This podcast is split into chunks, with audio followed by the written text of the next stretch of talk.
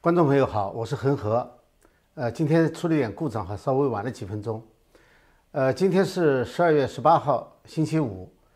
那今天呢，我们来讲一下哈，就是在当前这几天，我们看到，呃，几乎是这个司法途径还有这个议会途径，基本上已经好像没有什么路可走了。那么在这种情况下，首先我们看一下这几条途径出了什么问题，然后呢，看一下。这个川普总统可能会采取什么样的措施？首先呢，看一下这个最高法院哈。最高法院呢，我们知道罗伯茨大法官呢最近有一些比较异常的表现。我周三在节目当中呢就提到了，说是呃，听说罗伯茨大法官呢在最高法院就是呃讨论是不是要接这个德州案子的时候呢，他们开了一个闭门会议。那么在这个会议上呢，他的态度是非常坚定的，不能接。当时呢，我说过，就是这件事情呢还没有其他的证据能够证明。现在呢，其实也没有很明确的证实哈。呃，外面发表的呢，其实都是来自同一个来源。呃，但是后来呢，我看到这个来源的这个出处呢，是有一个比较呃肯定的地方，就是 C-SPAN。我们知道 C-SPAN 呢是美国的一个呃，基本上就是一个像政治台，就专门去播各地的。呃，主要是联邦政府的各个会议的这个直呃录像，那么它可能是直播，也可能是一个录播。看上去呢是在一个很正式的听证会上面，那么有一个人呢在发言，对吧？他说呢他是听最高法院的工作人员说的，呃，这个过程，那么这个内容呢和我们看到的呢是一样的，就是这种听证呢，而且能够被 C-SPAN 直播或者转播。那都应该是很正式的会议，呃，相对而言呢，它的可信度呢应该是比较高的。虽然呢这个是一个孤证，但而且都是同一个来源，但是呢，呃，林伍德律师他呢有个披露，他说呢，今年在八月十九号的时候，据说是罗伯茨大法官和另外一个自由派的大法官都是最高法院的，他们呢之间有一个电话通话。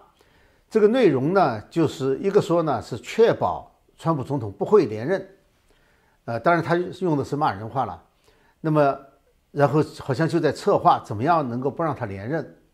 那这个问题是，这个谈话是在八月份，还远远没有到大选了，也就是以前大家猜测的哈，说就是要通过大选或者其他的手段把川普总统拉下来，这是一个持续四年的一个阴谋。而参加的人很多，如果说在八月份他就讨论的话呢，那很可能这个罗伯茨大法官他也介入了。那么这两件事情呢，它可以作为一个互证，呃，就是互相证明。这个而且这个林伍德律师呢，他专门还提出了一个挑战，就是说他问这个罗伯茨啊，说你能不能证实在爱普斯坦小岛上面飞机乘客的那个就是 log 名单。呃，飞机乘客那个登记的名单上面的那个罗伯茨，你能证明不是你吗？那么也就是说，林伍德呢，他已经看到了这个这个岛上岛的这些人的那个飞机的名单、乘客名单了。他只是说呢，而且确实有一个人呢，跟这个大法官罗伯茨是同名同姓的，他是看到了这个。呃，当然，如果仅仅是到这一步呢，呃，可能还说明不了问题。呃，因为那仅仅是一种腐败，或者是你说你的，呃，没有特别多的证据。但是现在呢，有很多大选的案例作为支持这种说法的旁证。比如说拒绝接受德州的诉讼案，这个是个非常明显的例子，因为这是一个最最典型的，我们讨论过哈，是最高法院的案例，因为它跟宪法有关，因为它提的就是违宪。那么。而且呢，这个是有两位保守派的大法官支持接受这个案子的，也就是说，在最高法院的这个大法官的脑子里面，这个案子不是说完全不能接受的，至少有两个认为可以接受，就是说它是一个可接受，也许可不接受的案子。那么为什么你连听一下证据都不行呢？除非你是有预设的条件了，支持证据就是对于这个。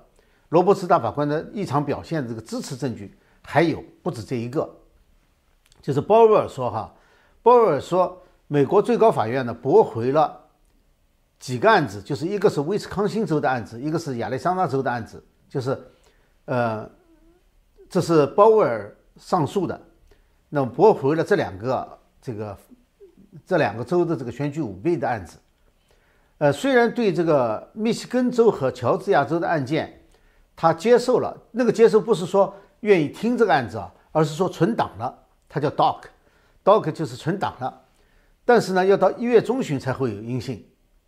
那么也就是说呢，除了拒绝以外呢，就是拖延，对于这些案子。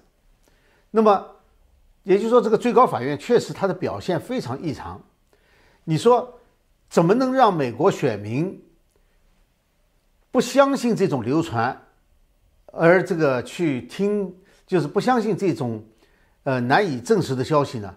就是说，美国选民很容易的就相信这消息，因为他有很多最高法院的案例在支持说这里面有人有偏见。那么现在的问题呢，就是在美国似乎也出现了这种现象。以前是在中国大陆的，叫做谣言，谣言是遥遥领先的预言。那为什么现在在美国会发生这样的事情？怎么会这样呢？这个事情我觉得是值得大家深思的哈。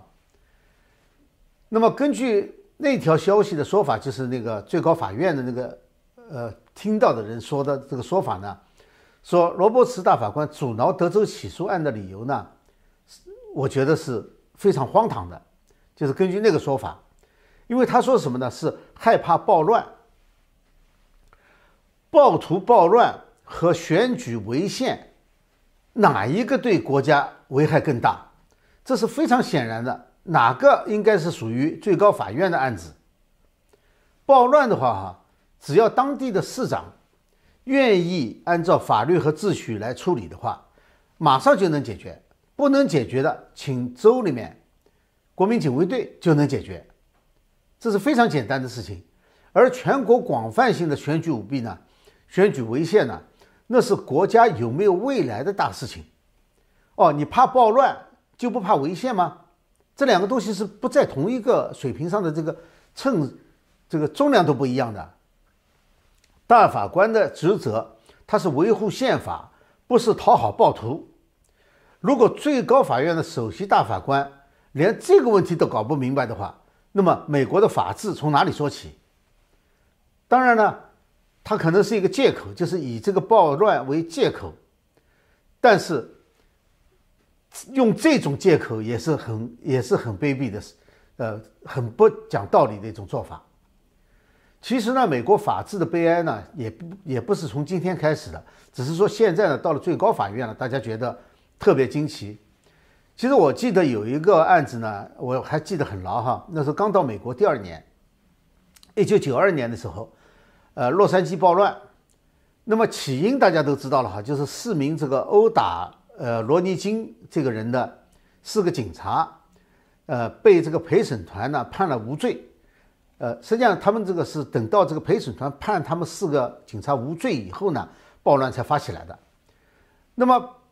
本来这个美国的司法制度呢，他在选陪审团的时候，或者是，呃，都要特别注意，就是他不要受这个舆舆论的影响，最好是没有听说这件事情。当然，有的事情太大了，不不听说是不可能的，但最好是对他没有观点的。呃，但是我认为呢，就是这件事情后来做法就成了问题了，就是陪审团在宣判警察无罪以后呢。就暴乱了。暴乱以后呢，他们就联邦法院重启这个案子，就是以这个违反民权呢起诉这四名警察。后来呢，判了其中的两名有罪。那我觉得这个就等于把一个案子呢就重新翻出来，在这个前面的陪审团已经判决他们无罪的情况下，又判他们有罪。这个就是向暴乱屈服，这实际上是一种鼓励暴乱的行为。法律不应该向政治低头，今天其实也是这样，这是不应该的。本来，呃，最高法院是民主制度的最后一道防线，如果这条这条防线自己放弃了，这还不是被别人攻破的哈，是自己放弃了，那么他无论是因为压力还是个人恩怨，也也许大法官某某个大法官对这个川普总统有个人恩怨。那无论是什么情况，他对美国都是一个悲剧。其实呢，对最高法院和最高法院的大法官们，尤其是悲剧。那么现在呢，看来这条路呢是走不通了。尽管大家还在努力，还不断的在往上提案子、提交案子，呃，但是呢，看来这个当最高法院已经有了很大的偏见的时候呢，这些案子能接受，呃，机会都已经很小了，更不要说是判了。那么这是这个法律途径哈，我们看已经基本上是，呃，我个人是不觉得有太多的希望了。那么第二个呢，就是一月六号国会在这个。决定这个各各各个这个就是各州提上提上来的选举人团的时候呢，呃，他有一个这个挑战的机会，就说这个挑战的机会，呃，他们用什么方法去挑战，可行性又是怎么样呢？那么最好的一篇文章呢，是在 Hill The Hill 这篇文章，就是美国这个国会山的一个出版物。那么他有一篇呢进行了分析，他这个题目呢实际上说的是。拜登呢，可能你别说他已经嗯当总统了，他可能还要面临一个噩梦，呃，就是国会确认胜选人时候的一个挑战。他这么说的。呃，我们知道目前呢有七个州送出了叫做对决选举人票，就是替代选举人票。那么这这个呢，这个就是对决选举人票呢，他只有在这个州的选举人票，就是这个州州务卿或者州长签署的。选举人票被否决以后才会被考虑，它不是自动生效的。所以，首先呢，在一月六号的时候呢，是看有没有人挑战，就是一个州，他的这个案子就是选举人需要国会一个众议员加一个参议员两个人挑战才能进行讨论。那么从目前情况看呢，众议院已经有至少七个众议员表示他可能会挑战。呃，其实参议员呢，至少也有两个开始表示他们可能会挑战。那么挑战以后呢，一个案子会有两个小时的辩论，然后呢，就参众两院分别要投票。只有在一致同意，参议院和众议院都同意的情况下，呃，不是说完全同意啊，就是说参议院也是多数票，众议院也是多数票，在这种情况下才能推翻原来的选举人票。那么现在看来呢，众议院呢是民主党优势，基本上不可能推翻；而参议院呢，即使这个乔治亚州选举使得参议院的这个共共和党达到五十二票优势，那么也有共和党参议员呢可能会反水。你像现在我们知道的罗姆尼，还有呢就是内布拉斯加的这个一个议员，还有就是这个缅因州的 Susan Collins，，那还有呢就是这个。阿拉斯加的一个一个州议员，那很可能呢，还有就是麦康奈尔，那么这些人呢，都很有可能会倒到另外一边去，而且呢，呃，只要参议院和众议院达不到一致否决的话，那么原来州提交的选举人票呢还是有效的。所以呢，这个在 Hill 的文章呢，它实际上并没有列出就是可能通过这种方式的挑战来推翻原来的决定的。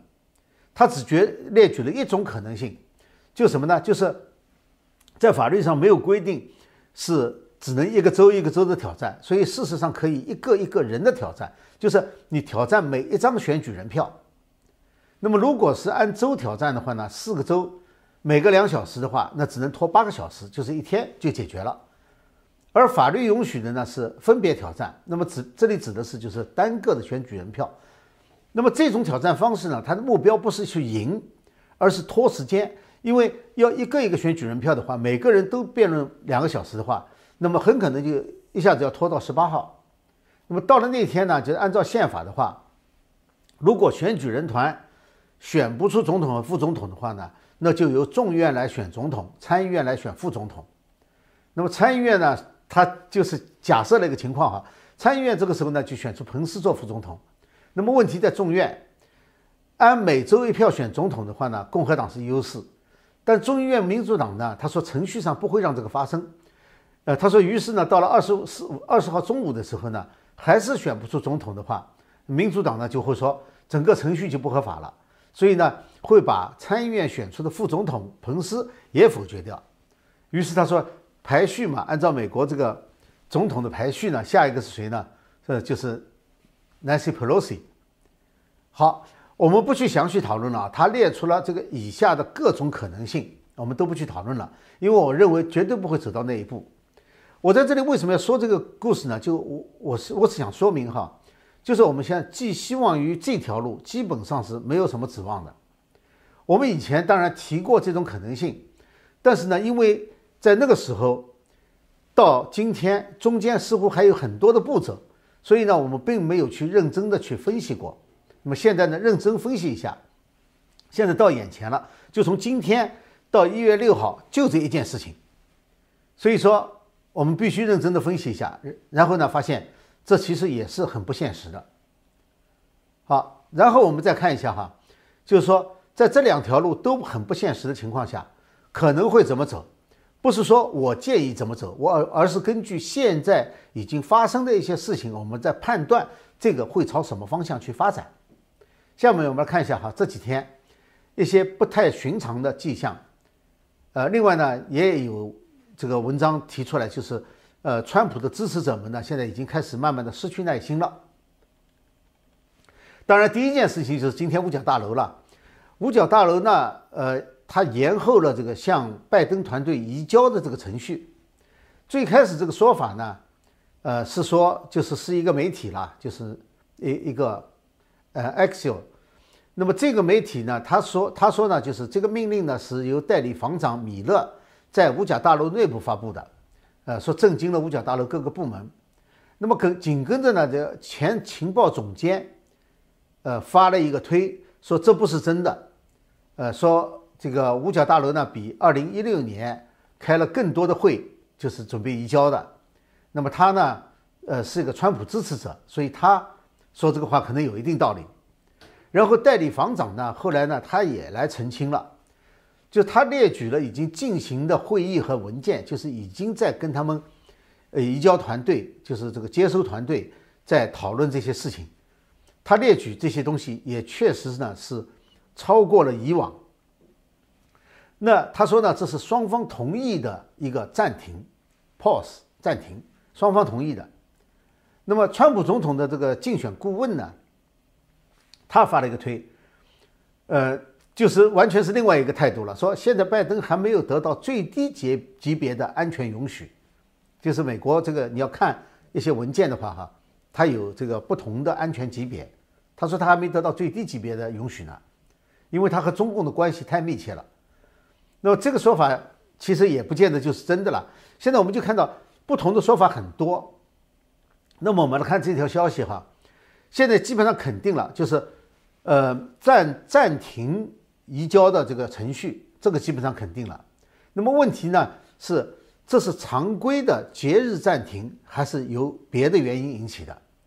当然，我们也许永远不可能知道真正的原因是什么了。不过呢，如果说是这个节日暂停的话，如果这个节日暂停是一个常规做法的话，那么。完全没有必要由一个匿名者向媒体披露这条消息，就是这种是一种放风的行为。那么，如果是放风的话，是在是谁在放风？这个风放出来对谁有好处？好，我们把这个问题呢先留在这里，先不去看它。也许我们讨论其他的问题，到最后呢，大家自己可以得出结论来。那么，至于说。有人出来否认说不是这么回事，其实方为什么要通过一个媒体放风，或者通过某个人放风呢？其实就是官方真正知道这个消息的人不便说，他也不便承认这件事情是真是假，所以有人出来否认，这个意义不大，并不重要。问题是这个消息已经传出来了，那么这个事情呢，和前情报总监就是他出来否认的，他没有直接关系，因为这是五角大楼。跟情报总监其实没有关系，所以他没有必要来出面，不管他是承认还是否认。那么最新的就是刚才没多久哈，几两三个小时之前，可能是路透社呢有个报道，他说这个拜登的移交团队就是接收团队呢的总管就确认了，就是暂停移交呢是个事实，但是呢，他否认了五角大楼的说法。五角大楼说的是经双方同意，他说没有经过双方同意，也就是说呢，是五角大楼单方面宣布的。这个拜登团队没有同意，甚至都没有听说过，这个是非常不寻常的。不寻常在哪里？主要是时机问题，因为现在的这个局势的发展啊，每天都在变化。那么按照五角大楼的说法呢，如果暂停两周的话，你想看这两周之内会有多少事情发生？呃，那些事情呢，我看哈是不受节日影响的，本来哈。而且两周，两周比正常放假都长了嘛。那么我们要注意哈，一周之前呢，呃，还有一条消息，就是川普总统呢公布了国防部部长的这个接替顺序。呃，我们知道这种一般都是在不是在和平时期的做法。那么为什么要有阶梯顺序呢？就是如果一个不能够承担这个责任，由于各种原因的话，那么下面一个人接替。他现在列出来了一个接替顺序，而且没有。这个联合呃，这个就是 Joint Chief，就是那个呃，这个参谋长联席会议的主席，他不在这个阶梯顺序里面。这个呃，可能跟这件事情有点关系。那么另外一件事情呢，我们看到哈，就几件事情最近发生的有关的，就是福林将军。福林将军呢，在两天前呢，接受这个 Newsmax 采访，那么他说呢。川普总统需要立即指定一名特别检察官，这个已经说了几天了。那么说这些舞弊的机器呢，把这个信息发到了中共或者是俄罗斯或者伊朗、委内瑞拉等等地方。那他认为总统呢，应该是立即下令，在全国范围之内扣押每一台 Dominion 和其他涉嫌舞弊的机器。呃，这是福福林说的哈。那么他还说呢，就是川普总统还可以命令在。各个摇摆州内调动军事力量，将其部署在这些州当中，重新进行选举。他说这并不是史无前例的。他列举了美国曾经有过六十四次戒严。他说这是有宪法基础的。好，我们可以对照一下。这是福林将军两天前说的哈，我们可以对照一下。福林将军呢，在被特赦以后第一次采访，他那个时候呢是非常谨慎的。我们曾经评论过。呃，当然可能呢，就是说他不便说，呃，倒是另外一个就是麦金纳尼将军呢说的比较多一些，他也主张更严厉的措施。那么这一次呢，你可以看到福林将军的说法跟他自己上一次就有了很大的变化。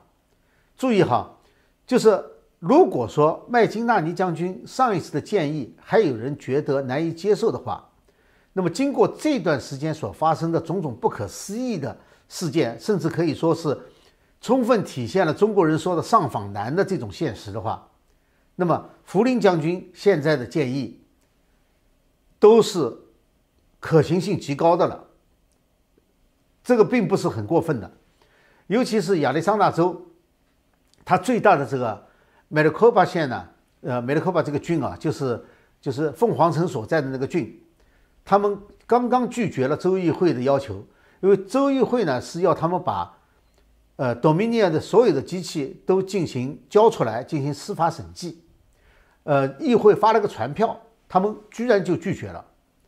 那么这个说法呢，就使得弗林将军所说的哈，就是扣押每一台多猫尼机器，他的这个建议真的是非常急迫的，而且非常需要做的事情，因为这是保留和找出直接证据最重要的步骤。现在已经看到了，就是人们已经。就是有很多人已经把这个多米多毛尼的机器当成是一种保护他们自己，也许的，也许是保护他们自己的一种最重要的步骤，就是不交出来。那么现在呢，还有一个呃事情的发展呢，是就是纳瓦罗呃出了一个调查报告。这个报告呢，严格的说哈，它不是一个新的报告，它是一个综述，他就把这次大选前、大选期间和大选以后所有出现的问题。分门别类的全部包括进去了，呃，这不是一个政府部门的报告，就更像是他一个个人的，就是他自己发布的。但是呢，这么完整的报告没有过，因为律师忙着打官司，川普忙着这个维呃维维这个维护宪法，而民间呢在忙着抗议，就说真的还没有人做过一个把前前后后这些事情全都归纳起来，然后做了一个这么完整的报告的。所以这个报告呢，它有它的意义。呃，而且呢，它是出自白宫贸易顾问之手纳瓦罗之手，在这个时机发表，它有什么意义呢？一个，刚才我们说了，法律诉讼呢已经没有什么路可走了，所以它不会是为了法律诉讼来准备的这个报告，因为这部分呢本来就有相当一部分就是来自法律团队的证据，它也不会是为了各个州议会的行动。因为州议会呢，一方面除了听证以外，他们不会有别的更有效的行动了，时间也来不及了，所以更可能呢是为下一步的行动奠定一些基础，就是打一个舆论基础，或者让大家做一些思想准备，或者是一些证据方面的准备，这个可能性是比较大的。就是说，他为什么在这个时候发出这么一个报告来？那么，然后呢，我们就看到了一些。似乎是有转变的事情哈，就是乔治亚州的州务卿，呃，他原来呢，我们知道乔治亚州已经进行了三次点票了，就是第一、第二，第一次是这个正式点票了，第二次就是重新计票，然后第三次又重新计票，每一次都不两次重新计票都不愿意去核对选票的签名，也就是说选票本身是否合法，他们拒绝去这个检验。那么然后呢，就是林伍德呢就发了一个推，川普总统呢就转了这个推，转了这个推以后呢，这个周务卿呢就下了个命令，说是全州所有所有的郡都要去核对审计这个签名。呃，不管他这个做法，当然现在有很多照片，呃，录像出来说是其实还是不让别人看，但不管怎么说的话，他在这方面等于是让步了。呃，为什么呢？因为林伍德的推文呢，他断言说乔州州州长和州务卿因为大选舞弊，将来要坐牢的。后来川普总统转了推，我倒不觉得他们是，呃，怕这个林伍德或者是川普总统，因为他愿那么做，他就不在乎他们这两个人。但是是不是因为其他的原因，他们发现不愿意个人去承担这种责任了？是不是有这种可能性？那么究竟发生了什么？也许。这个周务卿知道的比我们还多。那么再一个呢，就是，呃，川普发了一个推，呃，不是川普发了一个推啊，是拜登发了一个推。今天说是希望能够保持美国传统上的和平交接。呃，这个推发的比较奇怪，因为拜登为什么会在这个时候去希望能够和平交接，发这么一个推呢？是不是和五角大楼，呃，暂停交接？有关，或者是更多的其他方面的内容，我们不知道。呃，当然这几天呢，总之来，总之来说，这几天呢，确实我们看到了有一些风向开始要转变的迹象。那么我们呢，将呃持续关注这方面的进展。呃，也请大家呢可以继续关注我的这个恒河观点频道。我呢，呃，速度可能没有别人快，就是说，因为我本来呢就不是报新闻。就是速度快的呢，应该是最快的是新闻。我重点呢是解读这些新闻，去分析。当然，从我自己的角度和别人会有一些不同的角度。呃，所以呢，就是如果要关注新闻的话呢，那有很多地方可以关注的。呃，好，我现在看一下这个有没有一些反馈哈。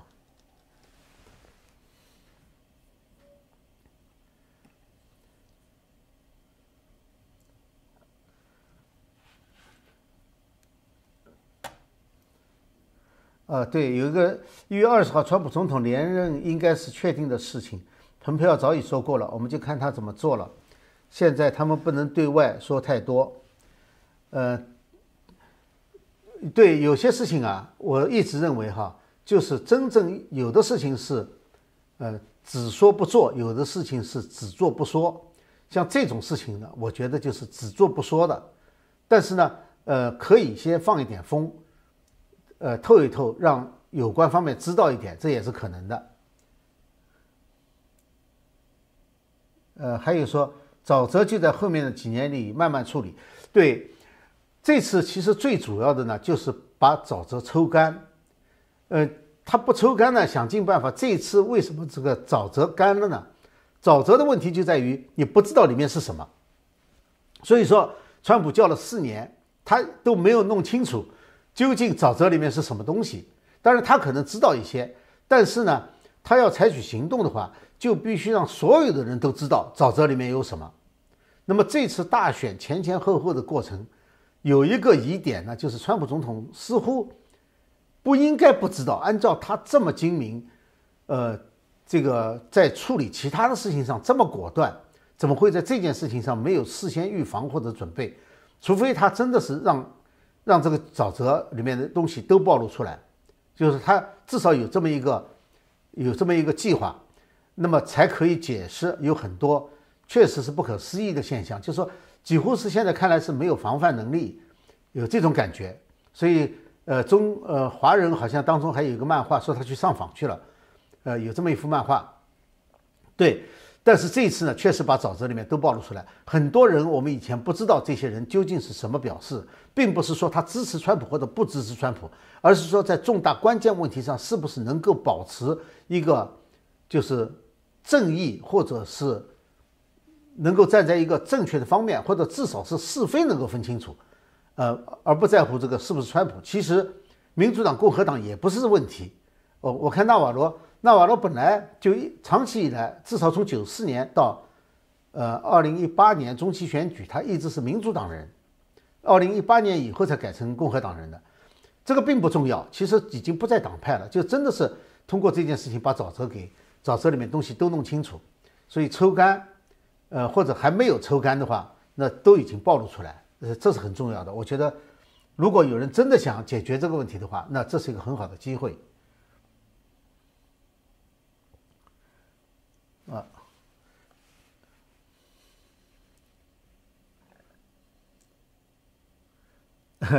有一个，我是旁观者，他说，川普如果没有勇气动用反叛乱法或。或戒严，呃，抓捕叛国者的话，成成不败寇，大家只有趁早散了回家，呃，开开心心过圣诞了。呃，这个事情其实不用我们担呃关心的，就是我们当然都关心啊，不是不需要我们担心的。呃，从目前为止，我还没有看到哪个美国总统在国际国内的问题上这么坚定的去兑现自己竞选的诺言。兑现自己曾经承诺给美国选民的话，那么我们就要看一下这个月开初的时候，川普曾经说过一个重要的讲话，其中重点讲在讲作为美国总统民选的总统，他有这个责任来捍卫宪法。所以说到现在为止，他所有的许诺都兑现了，而他自己认为是最重要的一次演讲的许诺，我相信他会兑现。这个是。确实是取决于他的决心，因为别人现在帮不上忙，律师只能打官司，谁也帮不上忙，他必须下决心。那这是这是呃，作为我们来说的话，作为我来说的话，我是保持对他的信心的，因为到现在为止，我没有看到哪一件事情他是能够兑现不兑现的。他现在没有兑现的承诺，全都是在国会或者在法庭上被阻止，就是说不让他做。只要能够突破的，他都突破了，所以这点我觉得大家不用担心。但是呢，确实应该持续的关心。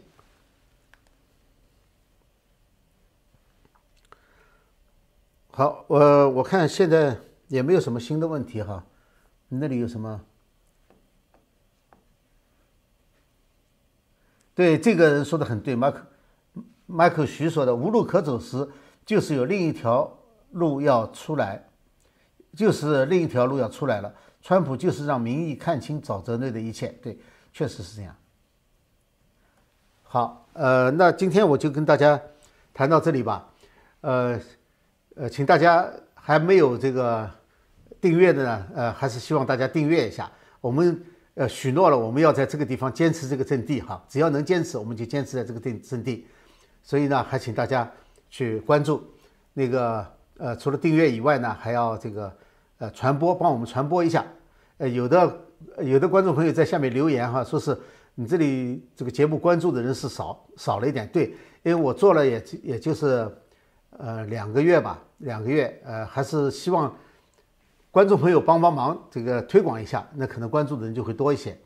还有呢，呃，因为我今天才直接在这里看哈，说上几次呢还有人这个打赏，呃，我也没看到那个这里对大家关注还有打赏的，一并表示感谢。好，谢谢大家，我们下次节目再见。